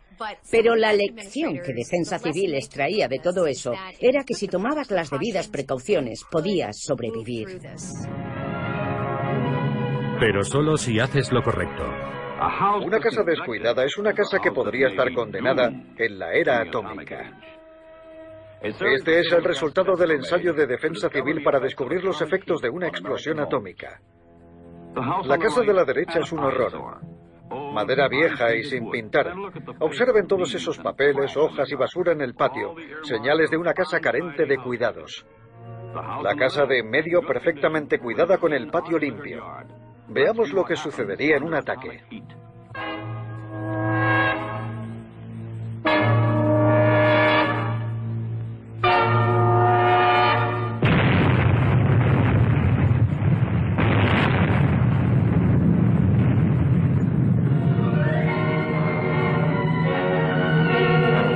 La casa de la derecha es la primera en arder. La basura es la mecha que hace arder la madera seca. La falta de limpieza doméstica ha condenado a esta casa a la destrucción. La casa de en medio, limpia, pintada y arreglada, tras el mismo ataque atómico, no llega a arder. La idea era que si limpias tu patio y no hay basura ni nada parecido, tú también puedes sobrevivir a una explosión nuclear. Es tu elección. La recompensa podría ser la supervivencia.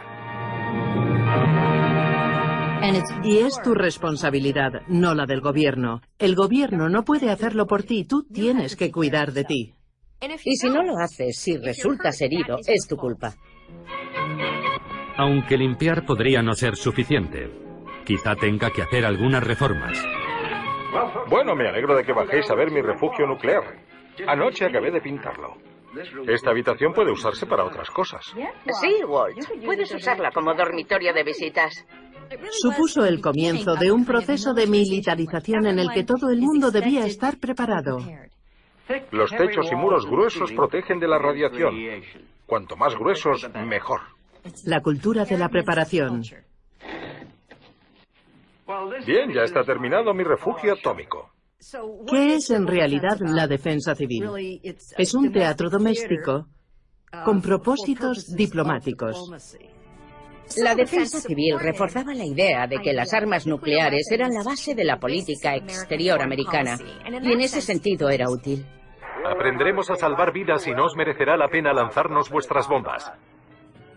Si nuestro enemigo cree que la sociedad puede sobrevivir, eso significa que nuestra amenaza de usar armas nucleares es más creíble.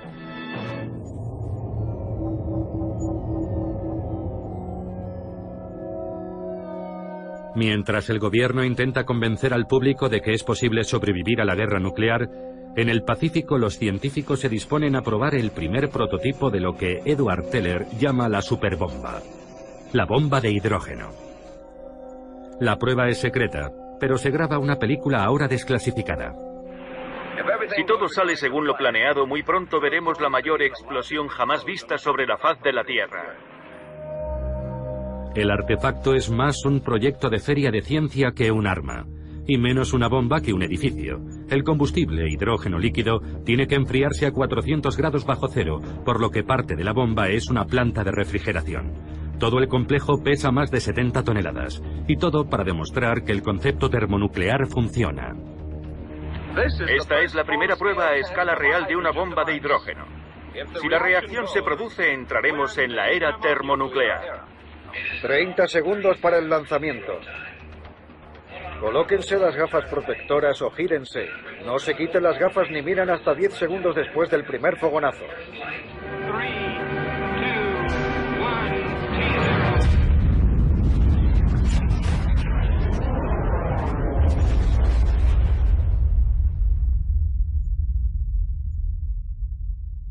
La potencia de la explosión es similar a la de 10 millones de toneladas de TNT. Es 600 veces más potente que la bomba que destruyó Hiroshima.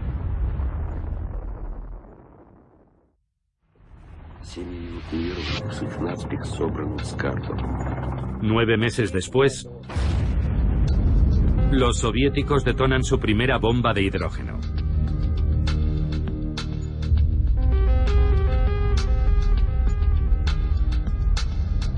Es menos potente que la bomba H americana, pero es lo bastante pequeña como para poder ser lanzada desde un avión.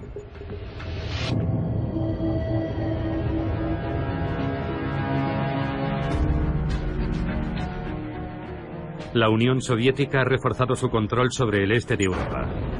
Ha conseguido la bomba atómica, apoya la guerra en Corea. Y ahora dispone de una bomba de hidrógeno transportable. Estados Unidos, en plena campaña del terror rojo, lanza una cruzada para erradicar a quien se pueda culpar del éxito comunista.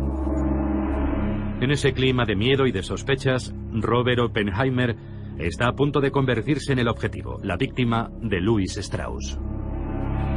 Strauss es horrible, una persona horrible. Es uno de los malvados de esta historia. Strauss solo busca la forma de atacar a Oppenheimer, de humillarlo. Strauss nunca perdonó a Oppenheimer que se opusiera al programa de urgencia para desarrollar la bomba de hidrógeno. Cuando el presidente Eisenhower nombró a Strauss presidente de la Comisión de Energía Atómica, Strauss pudo vengarse. Lo que hizo al tomar posesión fue iniciar un proceso para privar a Oppenheimer de su autorización de seguridad. La comisión convoca una vista. Strauss elige a los jueces y al fiscal y les proporciona informes secretos sobre Oppenheimer que se remontan a los años 30 y recurre al FBI. El FBI intervino el teléfono de Oppenheimer y el teléfono de su abogado. Y Strauss pasaba toda esa información al fiscal. Es una farsa de juicio. Investigaron toda su vida paso a paso, error tras error. Algunos lo defienden, otros le atacan. Las mujeres de su vida, Su pasado comunista. y Oppenheimer se encogía, encogía y encogía sentado en aquel duro banquillo, en aquella audiencia de seguridad. El momento de la verdad llega cuando le preguntan a Edward Teller, ¿cree que Oppenheimer es un riesgo para la seguridad? Y Teller muy inteligentemente no dijo sí lo creo. Lo que dijo fue, me sentiría mucho más seguro si el gobierno nunca más volviera a pedir consejo a Oppenheimer. Y aquello fue el tiro de gracia.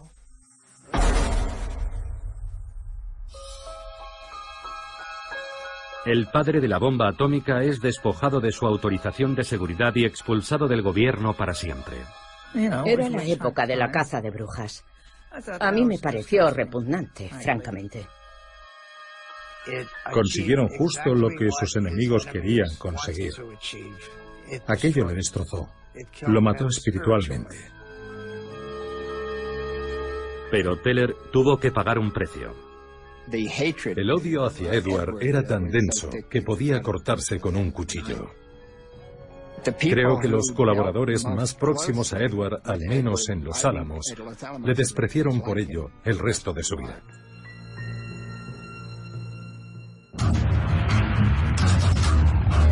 Mientras perseguía a Oppenheimer, en el Pacífico, la CEA realiza otra prueba. La primera bomba H móvil americana. Si funcionaba, sería un arma termonuclear arrojable.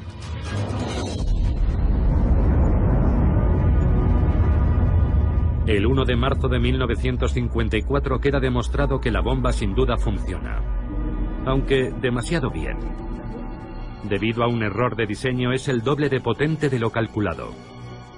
15 megatones, el equivalente a 15 millones de toneladas de TNT. Aproximadamente mil veces más potente que Little Boy. Es una bomba gigantesca. El hongo atómico alcanza los 25.000 metros de altura, esparciendo su radiactividad por la atmósfera. La lluvia radiactiva contamina islas habitadas y un barco pesquero japonés, irónicamente llamado Dragón Afortunado. Uno de los pescadores japoneses muere. Más de 200 isleños enferman. La prueba secreta se convierte en un incidente internacional por la lluvia radiactiva. Llamó la atención de la opinión pública mundial sobre las pruebas nucleares atmosféricas. ¿Deben realizarse esas pruebas? Cuando se hace, los vientos arrastran la radiactividad, exponiendo a todo el mundo a la radiación. La increíble potencia de la bomba H demuestra la futilidad de la defensa civil. La preocupación antes de la bomba de hidrógeno era, ¿podemos protegernos? Lo que demuestran las pruebas con bombas de hidrógeno es que tal vez no exista defensa posible salvo huir. Se calcula que en Nueva York morirían más de 4 millones.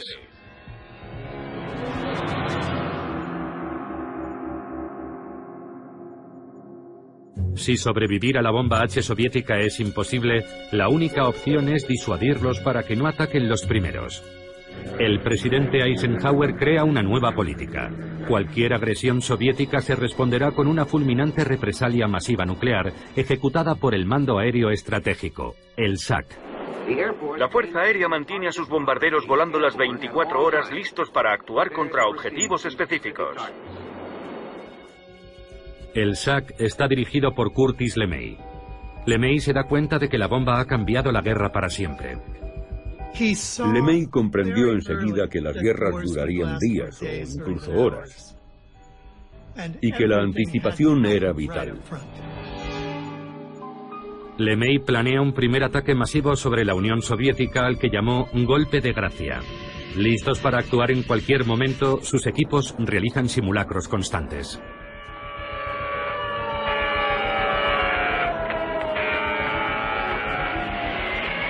Los B-47 y B-52 despegan desde todas las bases.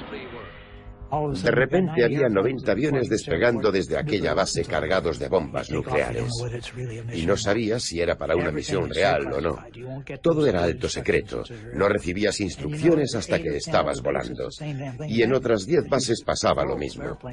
Los aviones se dirigían a la Unión Soviética y a menos que la Unión Soviética se retirara de inmediato no había vuelta atrás.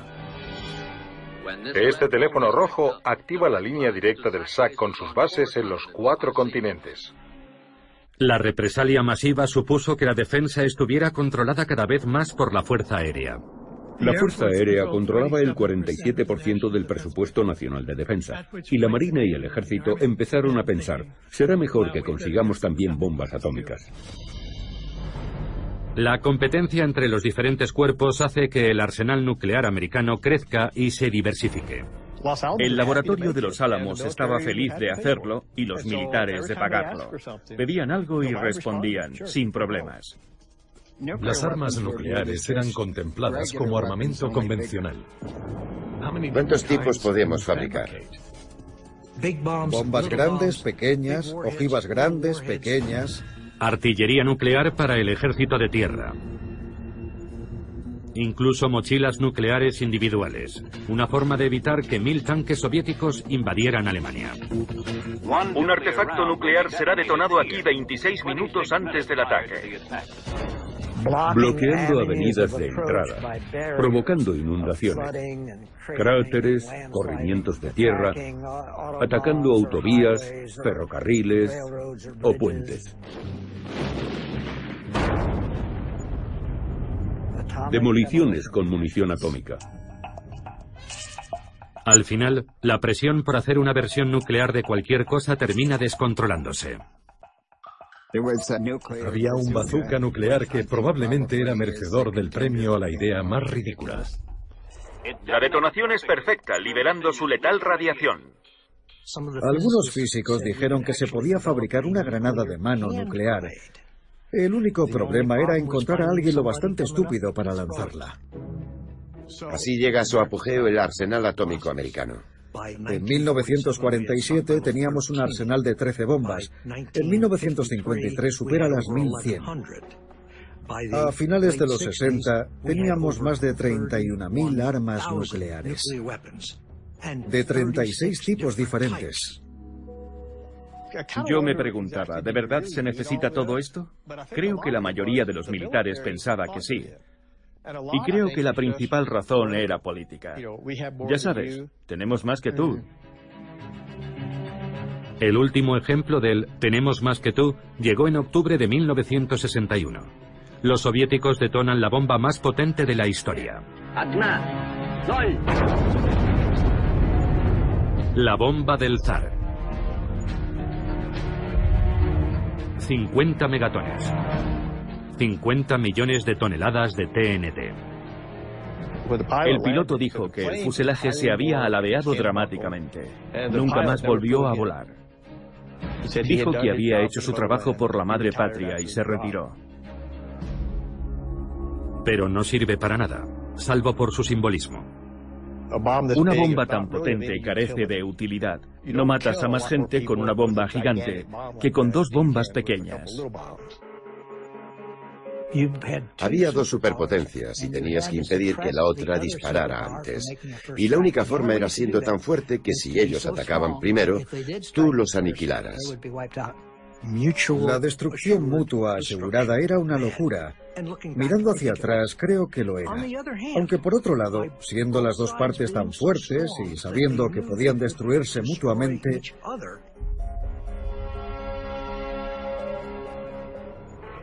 se mantuvo la paz. Hasta que estuvo a punto de romperse. En octubre de 1962, el líder soviético Nikita Khrushchev ve la oportunidad de asestar un audaz golpe en el patio trasero de Estados Unidos. Khrushchev decide desplegar misiles en Cuba para alterar el equilibrio de poder. Todavía hoy siguen apareciendo nuevos detalles sobre el juego estratégico de Khrushchev.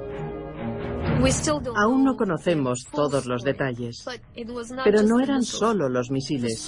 Los soviéticos planeaban crear una enorme base militar en Cuba, la base militar soviética más grande del mundo.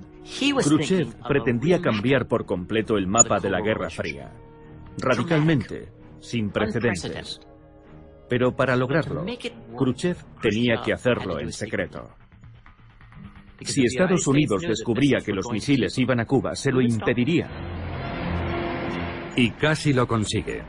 Pero antes de que los soviéticos puedan completar su despliegue, un avión espía estadounidense descubre el plan. El enfrentamiento comienza con un discurso. Eran casi las nueve de la noche cuando anunciaron que el presidente iba a dirigirse a la nación. Buenas noches, conciudadanos. Este gobierno ha mantenido la más estrecha vigilancia sobre el despliegue militar soviético en la isla de Cuba. Y mi padre me dijo, creo que han descubierto los misiles. El despliegue de una serie de misiles ofensivos se prepara ahora en esa isla prisionera. Los soviéticos estaban muy preocupados porque esperaban que Kennedy anunciara no solo el bloqueo, sino también la invasión de Cuba. La posibilidad de una auténtica guerra nuclear era muy alta. Y suponía el fin del mundo. Será nuestra política considerar cualquier ataque nuclear lanzado desde Cuba contra cualquier nación en el hemisferio occidental como un ataque contra Estados Unidos merecedor de una respuesta contundente contra la Unión Soviética. Una respuesta contundente de represalia contra la Unión Soviética. Yo sabía lo que eso significaba y cuáles serían sus consecuencias. Consideramos bombardearos con armas atómicas. Ver al presidente de Estados Unidos en la televisión nacional diciéndole al mundo que eso podía pasar capta la atención del público. En la sede de Naciones Unidas, la crisis cubana es el único tema de discusión. El problema al que se enfrenta el Consejo de Seguridad es grave. Mientras Kennedy piensa en invadir Cuba, telefonea al expresidente y general Dwight Eisenhower en busca de consejo. General, ¿qué posibilidad hay de que disparen esas cosas si invadimos Cuba? Ah, no creo que lo hagan. ¿No lo cree? Entonces, ¿correría ese riesgo? Algo podría hacer que esa gente disparara, pero no creo que sea eso. Ya. Bien.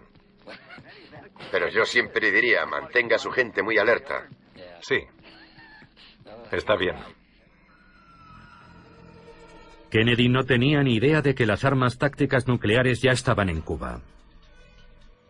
Los rusos pensaban, bueno, si los americanos invaden Cuba, entonces tendremos que usar nuestras armas tácticas nucleares para rechazarlos. Puede incluso que armas nucleares de alcance medio. Los oficiales de misiles en Cuba tenían la autorización de la Unión Soviética para lanzar sus misiles antes que permitir que los destruyeran. Imaginemos que los marines desembarcan en las playas de Cuba y son recibidos con una lluvia de armas tácticas nucleares.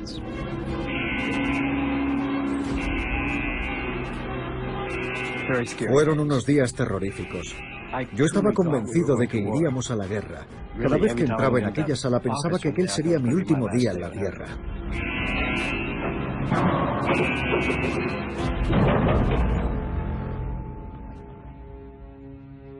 Al final, tanto Kennedy como Khrushchev miraron fijamente al abismo nuclear y dieron un paso atrás.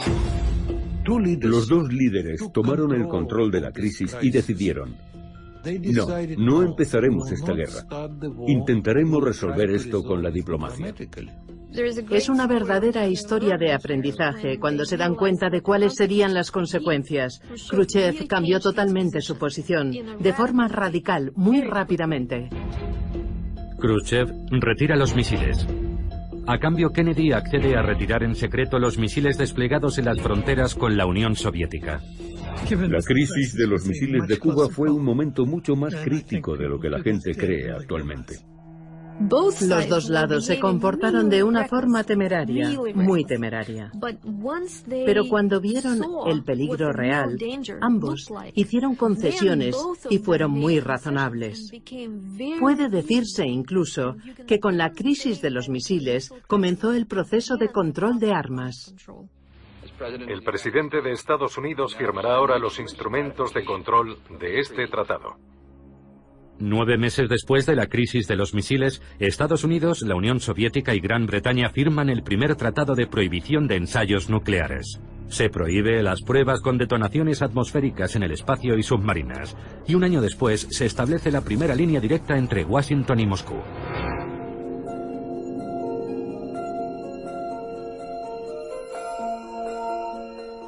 Pero incluso antes de la crisis de los misiles, las protestas habían aumentado, a menudo encabezadas por mujeres. No den leche radiactiva a mis hijos. Hacen pruebas atómicas. El viento lleva la radiación hasta los campos donde pastan las vacas y después cogen su leche y se la dan a nuestros hijos. No pueden seguir haciéndolo. Tantas madres se manifestaron contra las pruebas nucleares atmosféricas que finalmente el gobierno de Estados Unidos dijo, de acuerdo, haremos pruebas subterráneas.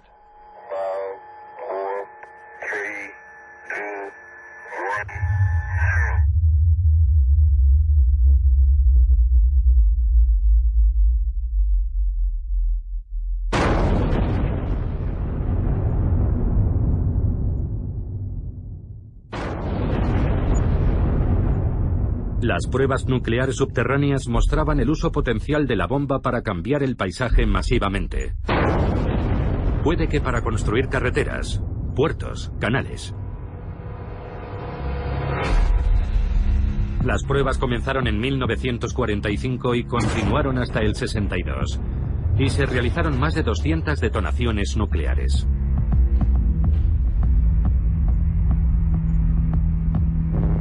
Ya subterráneas se realizaron 800 pruebas más, hasta que en 1992 Estados Unidos decide terminar con todas las pruebas.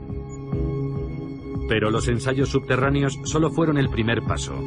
Libros y películas comenzaban a explorar lo que sería una guerra nuclear y el día después.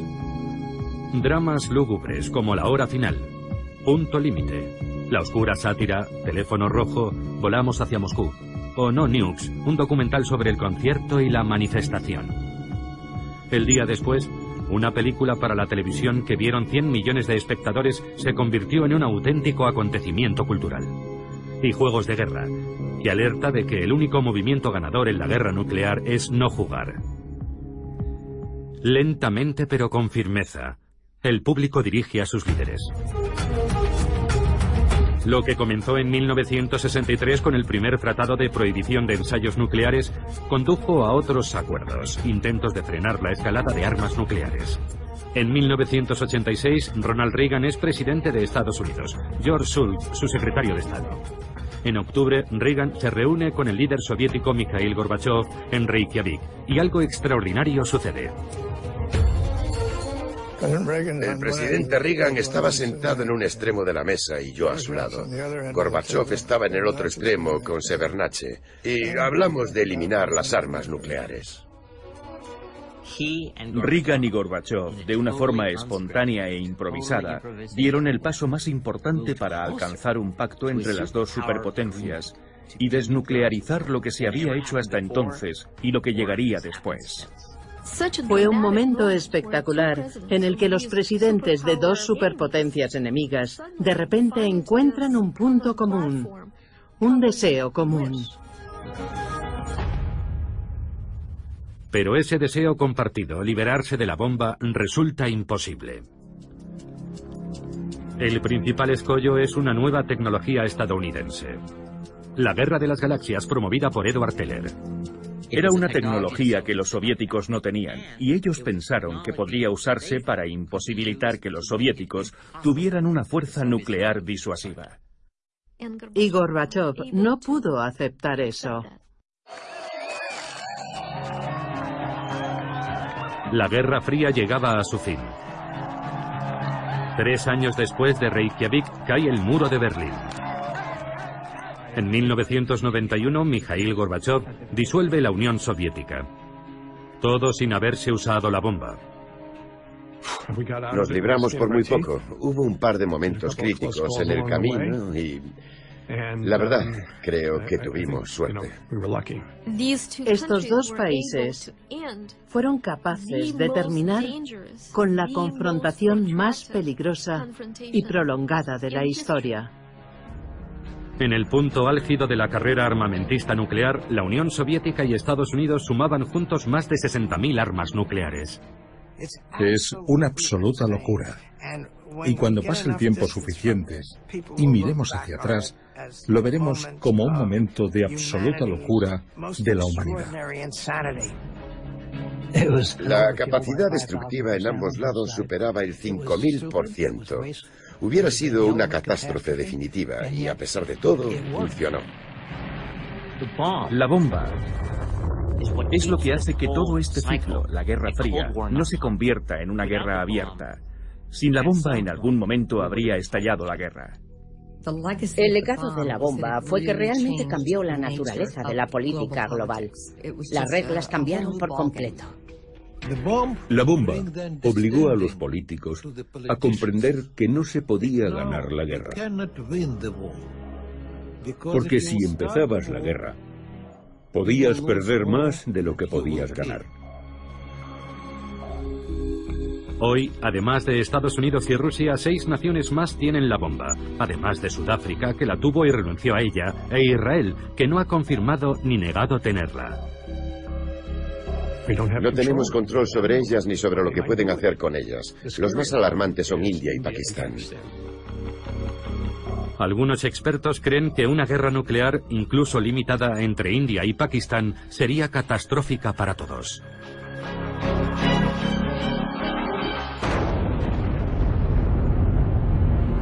Las ciudades arrasadas generarían una nube tóxica tan grande que habría una especie de invierno nuclear en todo el mundo, provocando una bajada de la temperatura global que causaría una catástrofe agrícola mundial. Dos mil millones de seres humanos morirían de hambre. La gente no entiende el peligro. No entiende que la probabilidad de que eso ocurra es realmente elevada y no comprende su magnitud. Hace 70 años unos cuantos garabatos en una pizarra abrieron la puerta a una nueva realidad. Decisiones fatídicas pusieron al mundo en el camino de las armas nucleares. Yo no me siento culpable por ello. En mi opinión, si no lo hubiéramos hecho nosotros, otros lo hubieran hecho. Y lo hubieran hecho con nosotros en cualquier caso. No hay vuelta atrás. El conocimiento de cómo podemos destruirnos a nosotros mismos está aquí para quedarse. Y nuestra tarea es aprender a vivir con eso. Creo que lo que debe darnos esperanzas es que en todas estas décadas, desde 1945, nunca se ha lanzado una bomba por ira, en ninguna parte del mundo. Hemos logrado de alguna manera mantener el dedo alejado del botón. Y esperemos que se continúe así.